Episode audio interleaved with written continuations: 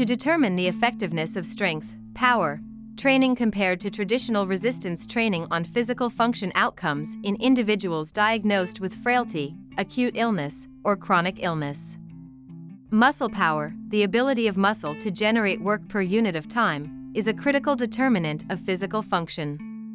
Muscle power is fundamentally different from strength in that it is responsible for the speed of movement.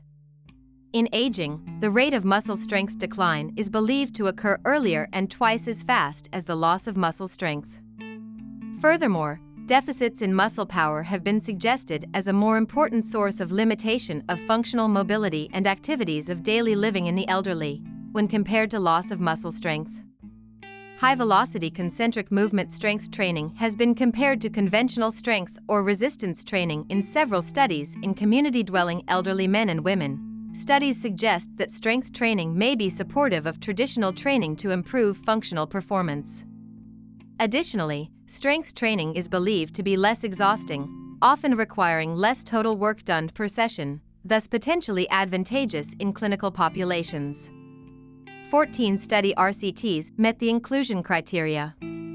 In seven studies, muscle power training was more effective in improving physical function compared to control activities with a mean fixed effect size, ES, of 0.41, P equals 0.006, 95% CI 0.12 to 0.71.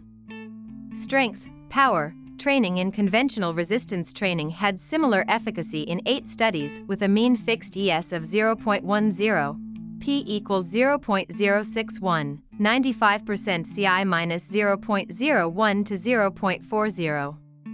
Muscle power training is just as effective in improving physical function in individuals diagnosed with frailty and chronic illness when compared to traditional resistance training.